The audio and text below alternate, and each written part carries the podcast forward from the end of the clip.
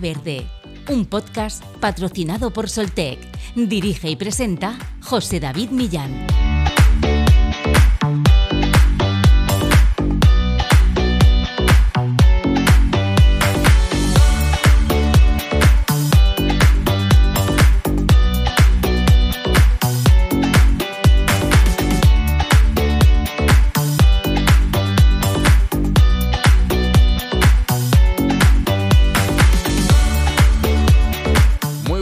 A todos y todas y gracias por escuchar una semana más Hora Verde.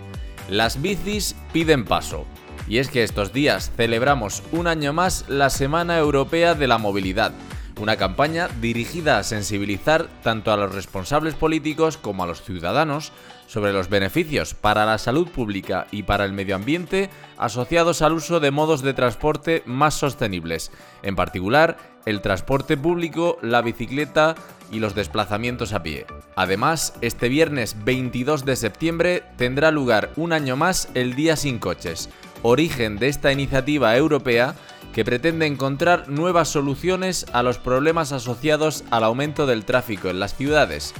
Una jornada en la que ciudades de toda Europa cerrarán parte de sus calles al tráfico motorizado. El tema elegido por la Comisión Europea para la campaña de este año 2023 es la eficiencia energética, y el lema para este y los próximos años será Combina y Muévete. La iniciativa, que se celebra desde el año 2000 con el apoyo de la Comisión Europea y en España impulsa el Ministerio para la Transición Ecológica y el Reto Demográfico, enfoca sus acciones especialmente en las áreas más urbanizadas, ya que según los datos oficiales, el 70% de las emisiones de CO2 a nivel global se genera en las ciudades y en un alto porcentaje derivan del transporte. La Comisión Europea calcula la eficiencia energética de un vehículo dividiendo la cantidad de energía necesaria para moverlo por el número de pasajeros, con lo que metro, tranvía y otros transportes públicos poseen una eficiencia alta en comparación con el vehículo privado, que además deja poco espacio en la vía pública, por lo que hay que abogar por el transporte público, la bicicleta o ir a pie siempre que se pueda. No obstante, podemos ser relativamente optimistas, puesto que ya está en marcha un cambio cultural con respecto al uso del coche privado que puede apreciarse en el hecho de que muchos jóvenes cuando cumplen los 18 años ya no tienen prioridad en sacarse el carnet de conducir ni en tener automóvil propio. La vigésimo cuarta edición de la Semana Europea de la Movilidad llega con la Ley de Movilidad Sostenible aparcada tras la convocatoria de elecciones anticipadas del pasado 23 de julio en España y la incertidumbre política que ha impedido constituir nuevo gobierno desde entonces.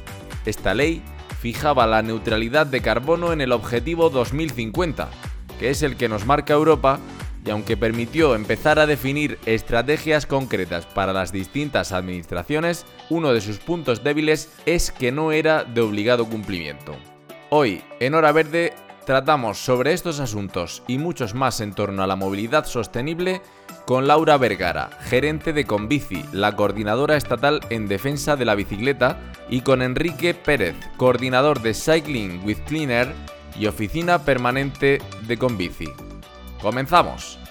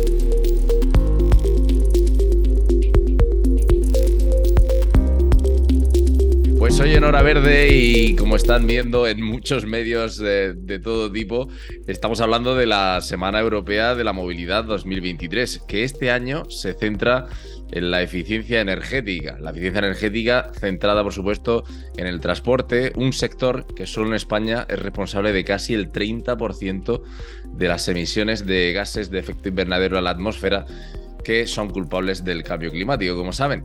Y bueno, pues para analizar no solo esta semana, sino pues cómo está el panorama de la bicicleta en, nuestro país e incluso también pues a nivel europeo, pues he contado con dos personas que, que, saben mucho de esto. Una de ellas es Enrique Pérez, que es coordinador de Cycling with Clean Air y oficina permanente de Conbici. Muy buenas. Muy buenas. Y la otra, ella es compañera suya, es Laura Vergara, gerente de Conbici, la coordinadora estatal en defensa de la bicicleta y bueno, pues una, una entidad de utilidad pública que reúne a 70 asociaciones y colectivos de ciclistas de toda España. Muy buenas. Muy buenos días y muchas gracias por celebrar con nosotros la Semana Europea de la Movilidad. Gracias y, qué mejor. Eh, la verdad que ayer preparando el, programa, pues le tengo mucho cariño a este tema, porque fue precisamente el primer tema que abordamos, la movilidad y la movilidad especialmente en bici, pues eh, cuando, cuando comencé mi andadura en Hora Verde. Así que, que bueno, un año y medio después vamos a, a darle otro punto de vista, en este caso, Laura, y bueno, pues pues ver también en qué consiste ¿no? esta Semana Europea de la Movilidad, que estamos viendo que todos los municipios tienen actividades en estos días. Sí, bueno, la mayoría de los municipios aprovechan esta semana para visibilizar eh, su planificación. No obstante, este año tenemos una característica especial y es que muchos de los gobiernos están en sus primeros 100 días desde que se conformaron las nuevas eh, corporaciones. Y bueno, hemos visto también algunos eh, casos mm, e-, excepcionales, por suerte todavía, pero que están aprovechando para ir contra las directrices, tanto europeas como, como estatales. ¿no? Hemos visto a, García Arbiol de, de, Badalona anunciar que va a, a dejar la implementación de la zona de bajas emisiones para 2027. Vemos como ayuntamientos como Logroño Elche o Valladolid y han comenzado a desmantelar o los procesos para la desmantelación de infraestructuras ciclistas. Por lo tanto, eh, bueno, estamos en un momento en el que todo esto sí que va a generar una resistencia ciudadana, especialmente a que, bueno, a que esos cambios se tienen que ajustar a mejorar la calidad del aire, a mejorar la accesibilidad para las personas que caminan, utilizan la bicicleta o el transporte público para hacer sus ciudades más habitables. Claro, hacer mucho hincapié en eso, que no solo se trata de fomentar el uso de la bicicleta, sino también pues, de, caminar, que es lo más sano y lo más eh, económico que hay. Y, el transporte público, que si bien en algunas ciudades no es todo lo, eficaz y eficiente que debe ser, pues eh, siempre es eh, de gran ayuda.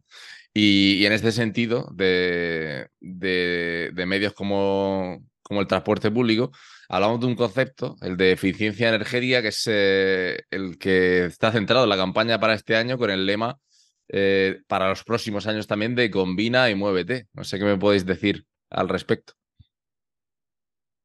Bueno, este, este asunto, todas las directivas europeas ya estaban planteando ¿no? esta fusión entre transporte y eficiencia. Todos los estudios lo que nos están diciendo es que la bicicleta es la más eficiente. Estamos buscando eh, la intermodalidad y la interacción para sumar la bicicleta a ese transporte público eh, posicionar a la bicicleta dentro de la movilidad eléctrica, que las políticas públicas pues, de financiación de vehículos o de, bueno, de beneficios fiscales, por ejemplo, se extiendan a, la, a, la, bicicleta. Pero además también para nosotros tiene un componente social muy importante, ¿no? esa eficiencia y esa em, aportación a, la calidad del aire. Y por eso me acompaña Kike, que seguro que nos puede hablar del proceso de ciencia ciudadana y de, bueno, de nuestra implicación para que esto se, se dé. Sí, con Bici, junto con eh, entidades socias de 18 ciudades, está llevando un programa de ciencia ciudadana donde está analizando em, con medidores de calidad del aire el material particulado de menor a 2,5 micras.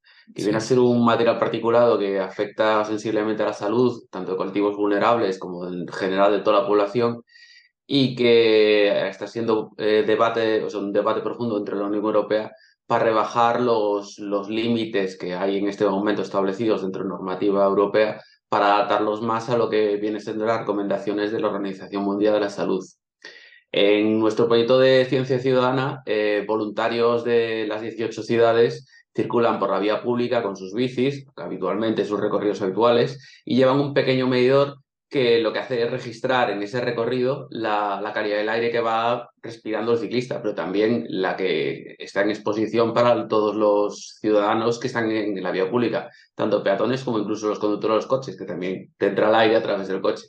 Entonces, esa, eh, esa medición en tiempo real, en, a pie de calle, da unos resultados complementarios a los que dan las estaciones de, medición de calidad del aire que tenemos en casi todas las ciudades y que mm, consideramos que sirven como medida de contraste y de apoyo a lo que se está haciendo dentro de las zonas de bajas emisiones que impulsa el Ministerio de Transición Ecológica y que mm, viene a mostrarle a la ciudadanía que se puede hacer más. También con estos datos estamos creando unos informes que lo que se busca hacer es eh, incidencia social y política para que las zonas de bajas emisiones sean ambiciosas, de calidad, que sirvan realmente para mejorar la calidad del aire y la calidad de vida de las personas. Em, sí que preocupa un poco eh, que solo se hable de las zonas de bajas emisiones con respecto a las restricciones de tráfico, cuando en realidad lo que estamos hablando es de calidad del aire y de salud. Claro, porque estamos hablando, eh, Enrique, Laura, de aproximadamente unas 300.000 muertes cada año en Europa debido a la contaminación del aire. Entonces, eh, estamos hablando de salud y de, y de riesgo importante, además de, de, por supuesto, las enfermedades eh, respiratorias como asma, que desde pequeños pues, se puede adquirir debido precisamente a que nuestro aire pues, está contaminado. Claro, estamos eh, hablando de 300.000 muertes prematuras en toda Europa y en realidad en lo que nos queremos fijar son en las herramientas que nos van a, facilitar reducir ese número de, muertes prematuras. En nuestro último informe, las cuentas de la bicicleta, analizamos en el conjunto de las emisiones del, del modo viario que asciende a 110.855 kilotoneladas de CO2 equivalente y como con un reparto modal ciclista del 5%, eh, que, bueno, que estaría dentro de la media actual de, las ciudades en España, es decir, todavía lejos de las medias de uso en, en el resto de Europa, podríamos ahorrar 1.456 kilotoneladas de CO2 eh, equivalente. Además, las infraestructuras ciclistas y todos los, nuevos desarrollos eh, urbanísticos combinan la renaturalización de las ciudades, que también es eh, un elemento importante para nosotras y para adaptarnos al cambio climático, ¿no? a las altas temperaturas y a, otros eh, elementos y procesos de cambio que se van a acelerar en los próximos em, años y a, un elemento que para nosotras es fundamental, que es la seguridad vial con especial atención a los espacios de eh, formación, como son los colegios o los campus universitarios, los centros sociosanitarios, por ejemplo, residencias eh, para mayores. Entonces, bueno, nuestros proyectos combinan todas esas eh, mediciones que aprovechan nuestros desplazamientos habituales, como os comentaba Quique, pero además generamos informes e información que puede ser útil para condicionar o para cambiar de forma estructural las normas y los planes que ejecutan las políticas públicas. Lo que está claro, bueno, antes eh, lo hemos mencionado por encima, eh, el tema de las zonas de bajas emisiones, que debería estar implantado según se, se ordenó así pues antes de finales de año. Y, y si no ha cambiado la cosa, de 149 ciudades que deben implantarlas, apenas 20 han empezado a hacer algo, ¿no, Quique? Es, eh, no sé si es falta de, información, de formación o, de voluntad de los ayuntamientos para, para hacer algo, ¿no? Bueno, en, estas cosas siempre es voluntad política ante todo. Luego puede ir todo lo demás, eh, falta de técnicos cualificados, eh, falta de planificación, pero en realidad es una voluntad política. Em, quizás nos está hablando de las zonas de bajas emisiones con la ventaja que viene a ser para la salud y demás, y esta incidencia siempre se repercute, se ve en prensa y demás, que siempre se habla de las restricciones de tráfico y no de las ventajas sociales y sanitarias que representa una zona de bajas emisiones. Y mm, la problemática en sí misma viene a ser que incluso la aplicación del ministerio, cualquiera que navegue un poquito y le haga una apertura y vea eh, la implementación en muchas de las zonas de bajas emisiones que registra, es en muchos términos insuficiente, al menos no de acuerdo con lo que correspondía que estaba en el reglamento posterior de desarrollo de la ley. O sea, hay elementos que mm, incluso en las que se han implementado mm, no tendría un criterio de cumplimiento claro. Em, esto, su, la obligatoriedad está en ley, o sea que tiene que hacerse, y lo que estaría faltando es la voluntad política para cumplir esa ley.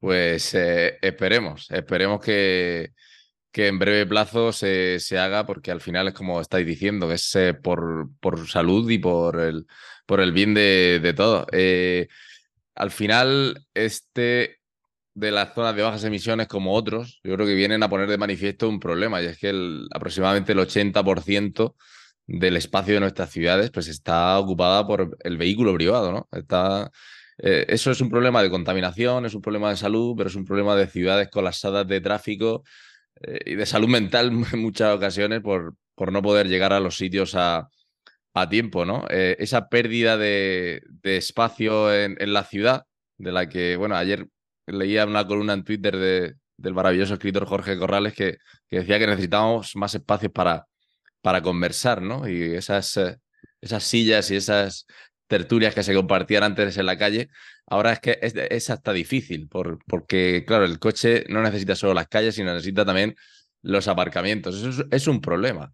Claro, pero debemos recordar, y, y voy a volver eh, a los datos de nuestro informe Las cuentas de la bicicleta, que más de 21 millones de personas en España no acceden al coche de manera autónoma. Es decir, todas las personas que no tenemos carne de conducir, eh, que todavía no han cumplido la edad para, para, llevarlo, personas mayores que ya no pueden hacerlo, personas que, que jamás lo han hecho. ¿no? Y esto es el, eh, más del 5, aproximadamente el 50% de la población. Y sin embargo, lo que se nos dice constantemente es que en nuestras ciudades tienen un problema problema de aparcamiento, cuando en absoluto tenemos eh, ese problema como un problema que sea fundamental para el desarrollo de, la vida. Lo que hemos generado es un sistema en el que eh, las personas, sobre todo las personas que están en edad productiva, tienen una dependencia absoluta de, del coche, ¿no? No, no ven una, las alternativas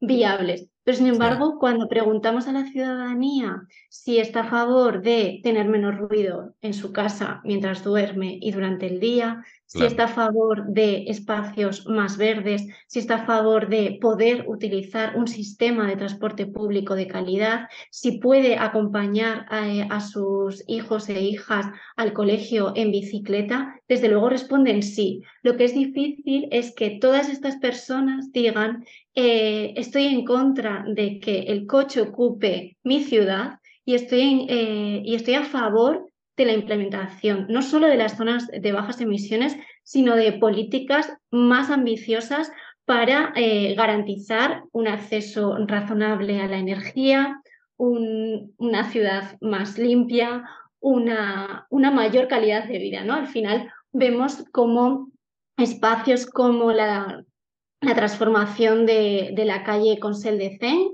que fue judicializada, ¿no? Incluso la entidad eh, que puso la demanda ahora mismo eh, defiende ese, ese, espacio, reconoce uh -huh. que es un espacio que funciona comercialmente, que además eh, es disfrutado por la, por la ciudadanía y que desde luego lo que no queremos son la imposición de planes generales de, de ordenación urbanística que sean impuestos, sino que queremos políticas eficientes y que pongan en el centro nuestra vida.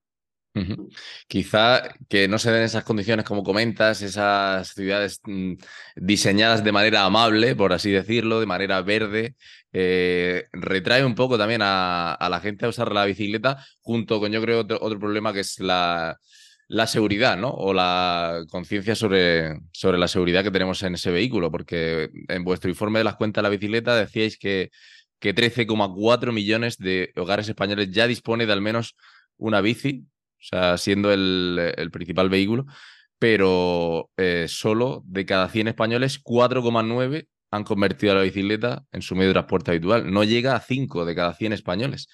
Em, son datos que, son difíciles ¿no? de, entender juntos. Sí, tenemos la herramienta, nos falta el, el, contexto, ¿no? Un contexto en el que utilizar esa bicicleta tenga un carácter de acogida, es decir, una ciudad eh, que, en la que no me sienta sola yendo en bicicleta, una, una localidad pequeña en la que mis vecinos entiendan que yo me muevo en bici y no les estoy retrasando, sino que al, revés les estoy eh, cuidando. Hace pocas semanas veíamos una, una campaña eh, de, de, apoyo a la promoción del uso de la bicicleta en, en Quebec, ¿no? Y se veía como la ciudadanía a diferentes ciclistas les, les daba las gracias, ¿no? y creo que, que, esa actitud, tanto por parte de la ciudadanía como de las, de las administraciones públicas que, que están decidiendo apoyar o coartar el uso de, de esta herramienta, pues es, es, quizá lo más importante.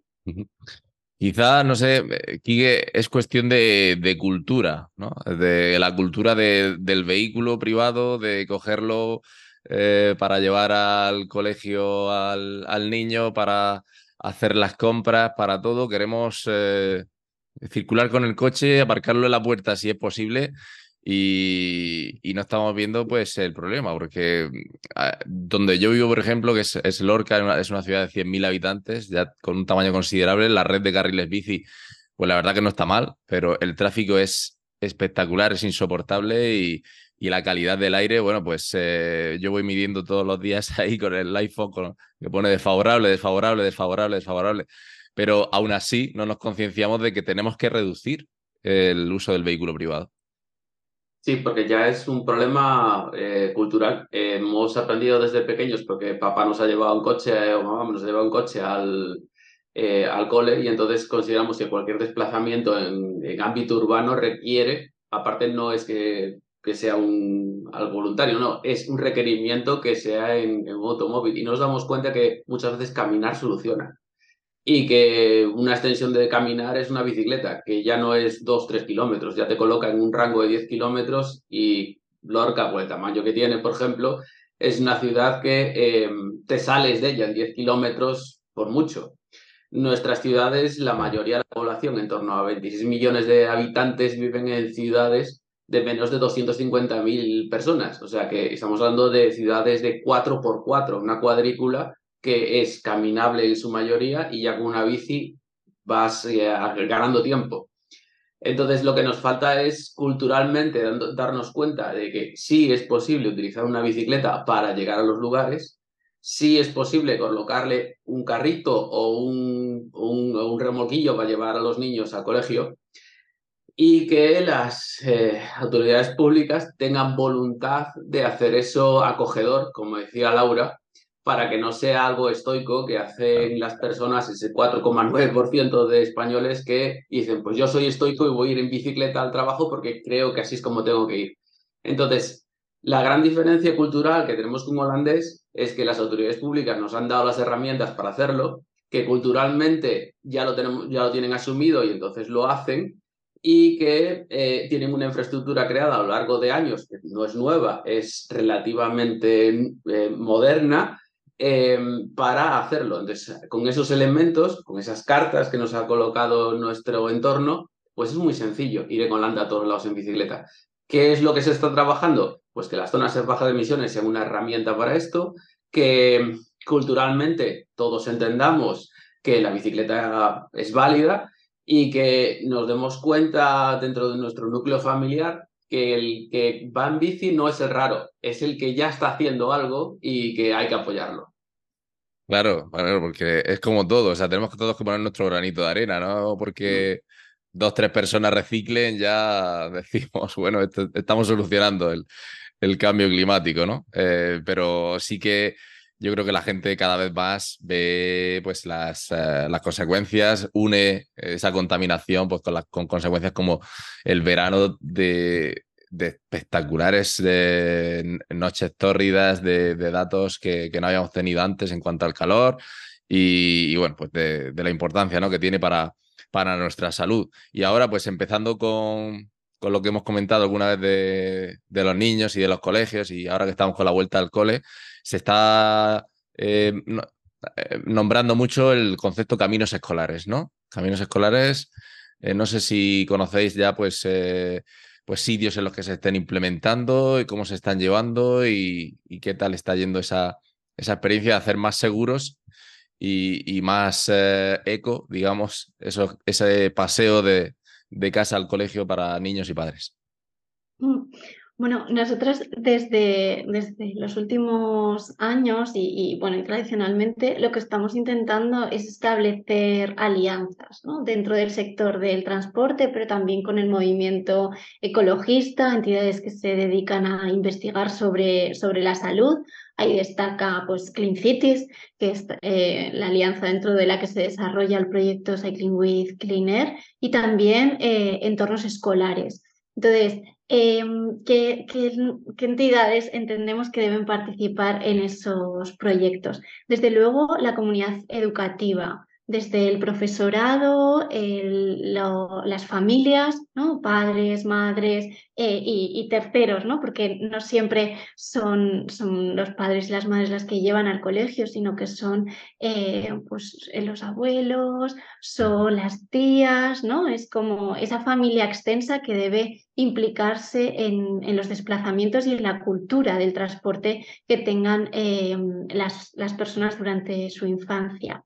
También eh, debemos tener en cuenta la propia infancia, ¿no? Eh, cómo nos están comunicando o qué es lo que dibujan nuestras personas más pequeñas cuando les invitamos a pensar sobre, sobre el transporte, ¿no? Van a pintar un tren, quizá todavía no han ido en tren, ¿no? O van a pintar un, un autobús, ¿con qué frecuencia utilizan eh, un autobús? ¿Han aprendido ya a utilizar la bicicleta? ¿Lo han hecho de forma eh, autónoma? Y luego están el tejido social, y, bueno, y todos los procesos que tengan que ver con, con la investigación. Entonces, si unimos todos esos elementos, han surgido experiencias muy interesantes como el bicibús en, en Barcelona y en, en, todo el área de, de, Cataluña. Se ha extendido sobre todo en Cataluña, pero también se, se practica en otras ciudades. Y Caminos Escolares muchas veces es un programa de apoyo municipal, ¿no? Pues que requiere de unas profesionales para que con la colaboración de las familias eh, se puedan concretar unos puntos de, quedada y se acompañe ese, ese proceso de acompañamiento hasta la, escuela. Y luego tenemos los caminos escolares 2.0, como en, en, Pontevedra, que lo hacen eh, de forma absolutamente autónoma y que em, el apoyo o el proceso de, de, control social en el sentido más positivo de, de la palabra lo hacen los propios negocios que están ubicados a lo largo de ese itinerario al, al colegio. ¿no? Convertimos nuestras ciudades en pueblos en los que eh, un menor habitualmente ha ido solo al colegio porque es la forma más saludable de interactuar con los suyos y de aprender que las ciudades y utilizar la bicicleta, por ejemplo, es una forma de transporte segura si lo eh, comparamos con los datos de siniestrabilidad del, del sistema. Pues eh, ese es eh, un avance importante en los caminos escolares. Vamos a hablar de, otros. Eh, escuchaba otra entrevista a otro responsable de, de, Convici, pero bueno, de, una comunidad autónoma, pues decir que si, que si se mandaba la situación ¿no? en el que está ahora mismo el, mundo de, la bicicleta, de la movilidad sostenible, si se exponía y se, y se comparaba con hace 15 años, pues no había mucha diferencia, ¿no? Pero yo pienso que, por la cultura que hemos dicho, por la falta de, conciencia en este sentido, pero sí que habéis conseguido muchos avances en este tiempo y, bueno, pues queríamos también pues eh, ponerlos de relevancia. Sí, esto es también lo que nos sucede con Bici. Tenemos una amplia repercusión territorial. Entonces, lo que para una ciudad o un territorio puede decirse que en 15 años no ha habido una mejora sustancial, sí es cierto que ha habido ejemplos claros de ciudades que han tenido un, un amplio desarrollo en su zona de bajas emisiones de red de carriles bici, de utilización de la bicicleta. Y por no citar a Sevilla, que ya es uno de los ejemplos más conocidos, por citar a Valencia o Barcelona, eh, cualquiera que haya ido hace 20 años a Valencia o Barcelona y haya pasado últimamente por allí, descubra que hay una comunidad de personas utilizando la bicicleta con unas infraestructuras de muchísima calidad y que mm, cualquiera en su pueblo ha dicho mi ciudad ha cambiado y sin embargo también tenemos un montonazo de ciudades donde no ha pasado absolutamente nada. Lo que se está intentando es que esto sea un cambio en todo el territorio nacional y que, estemos hablando de la bicicleta como una herramienta de transporte eh, más allá del ámbito deportivo que, que sea universal, eh, que cualquier persona de cualquier edad, con cualquier condición física, pueda utilizar una bicicleta. Y esto es un concepto que todo el mundo visualiza tan normal en Dinamarca, Holanda, Bélgica, Alemania, Italia. Bueno, Italia. Eh, pues aquí aún es extraño, aún, aún solo tenemos ese 4,9%, pero en crecimiento. Ese 4,9% hace 15 años no existía. Creo que una de las claves también, Laura, es que no, no, tenemos un marco normativo aún, ¿no? Sobre la movilidad sostenible. Sí que se lo tienen otros países y bueno, aquí se, se anunció, pero no se ha llevado a cabo. Adelante. Sí, bueno, e, es interesante cómo, además de los elementos que ha destacado Quique, sí que tenemos un marco estratégico eh, estatal. Ya el, Parlamento Europeo ha pedido al, Consejo que desarrolle una estrategia ciclista a nivel europeo, que veremos ahí cómo se gestionan las diferencias entre países y sobre todo creo que eh, empujará a que los marcos tanto jurídico como de, desarrollo del uso eh, se tengan que equiparar a nivel europeo. Y una vez eh, la bicicleta se ha incorporado a, esa, a ese marco estratégico, falta efectivamente el siguiente paso, que es el regulatorio. Eh, por ejemplo, en el Real Decreto de Implementación de las Zonas de Bajas Emisiones ya hay varios indicadores vinculados con el uso de, la bicicleta y eso empuja a los eh, ayuntamientos a desarrollar sistemas para contar la movilidad ciclista. Es decir, una vez que nos cuenten significa que existimos para las eh, administraciones públicas, pero efectivamente la ley de movilidad sostenible que podía ser esa, ese marco regulatorio más importante. Eh, bueno, estaba en, fase de tramitación parlamentaria y con las últimas elecciones eh, cayó el, proyecto. sí que esperamos que, que, el, nuevo gobierno que se cree eh, impulse de nuevo un proyecto de ley de movilidad sostenible y sobre todo que sea muy ambicioso, tanto en los objetivos como en, las acciones a implementar. Hay otros marcos regulatorios, como la ley de tráfico, que se, em, que se reformó a finales de, 2022 y que sí que incorporó algunos elementos, como por ejemplo que las infracciones eh, en bicicleta se consideren leves siempre que no eh, pongamos a otros usuarios en riesgo y siempre que no sean calificadas de graves eh, o muy graves. Se dejó una puerta abierta para que reglamentariamente en las ciudades se pueda usar el centro del carril, eh, lo cual garantiza nuestra seguridad, pero está pendiente ¿no? el desarrollo de esos reglamentos, en especial eh, la reforma del Reglamento General de Circulación y del Reglamento General de Carreteras que sí que, bueno, nos consta que hay voluntad por incluir o, clasificar los elementos que son propios de la movilidad ciclista, pero que los tiempos administrativos pues están dilatando cuando el uso de la bicicleta necesita el empujón ahora, ¿no? Porque el mm. cambio climático no nos va a esperar, porque las personas que están dispuestas a utilizar la bicicleta, sobre todo después de, la, bueno, de la situación eh, de crisis sistémica que vivimos eh, en, 2022, pues están más dispuestas que nunca a, utilizarla. Pues eh, eso ya es un punto de partida importante. Y, bueno, pues otro sería el fin de los combustibles fósiles, que yo creo que muchas organizaciones medioambientales y, muchísimas entidades pues ya lo están pidiendo. De hecho, el pasado fin de semana ya se, se manifestaron en este sentido, en la antesala pues, de esta Semana Europea de la, de la Movilidad y, que es la clave para que podamos eh, respirar eh, aire limpio y puro y y para revertir esta, esta situación, ¿no, Quique? Mm, sí, desde un punto de vista puramente técnico hay que entender una cosa. Un motor de combustión interna, eh, por muchísima tecnología que se ha invertido en crearlo lo más limpio posible, estoy pensando en un Euro 6D, em, por, por, intrínsecamente la cámara de combustión que tiene, las presiones que hay y la temperatura a la que se produce esa combustión, siempre vas a tener unas emisiones de material particulado.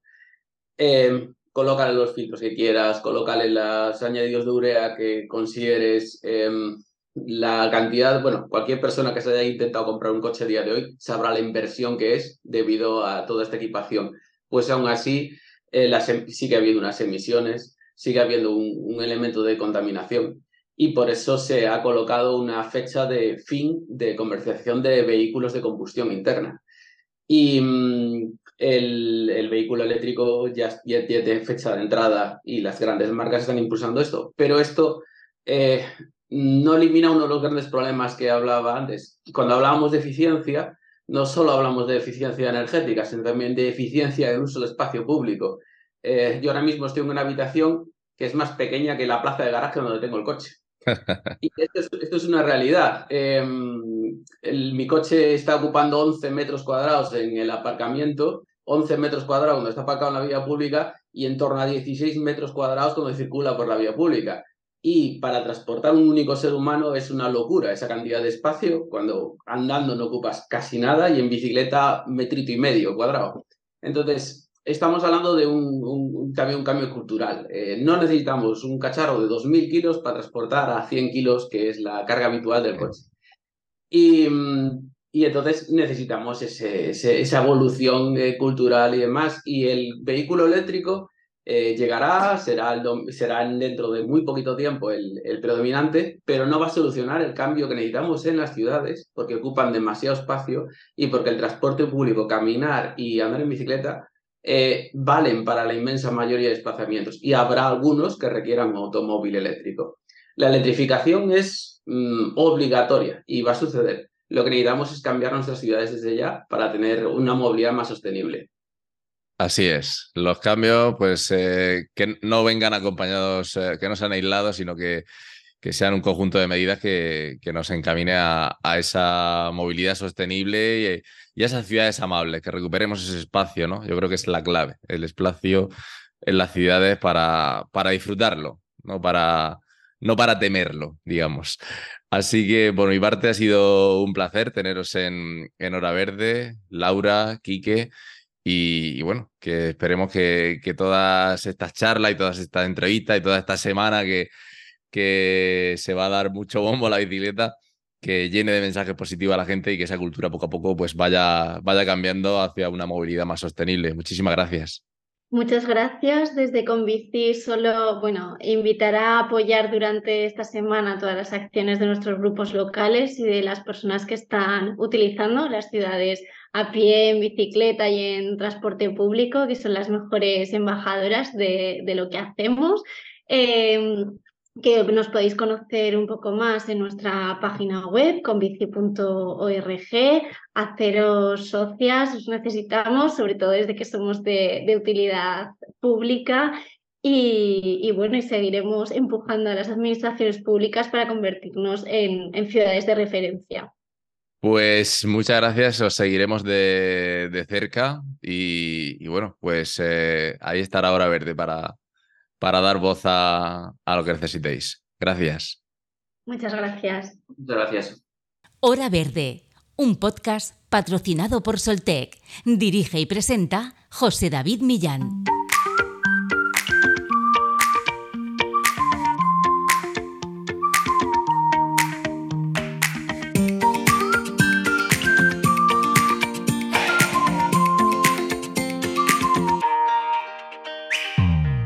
Sin coche a la semana ahorraría tanto combustible como trabajar tres días desde casa. Así de claro y así de importante es que nos concienciemos de utilizar transportes más sostenibles, transporte público, bicicleta, caminar a pie. Así se podría reducir el consumo anual de petróleo del transporte urbano en Europa entre un 3 y un 5%. Espero que les haya gustado este episodio, que les invite a reflexionar sobre sus hábitos en el día a día y les emplazo a escucharnos la próxima semana en Hora Verde. Mientras tanto, pueden estar, como siempre, al tanto de toda la actualidad sobre sostenibilidad, medio ambiente y energías renovables en las redes sociales de Soltec, empresa patrocinadora de este programa. Muchas gracias y que tengan una buena semana.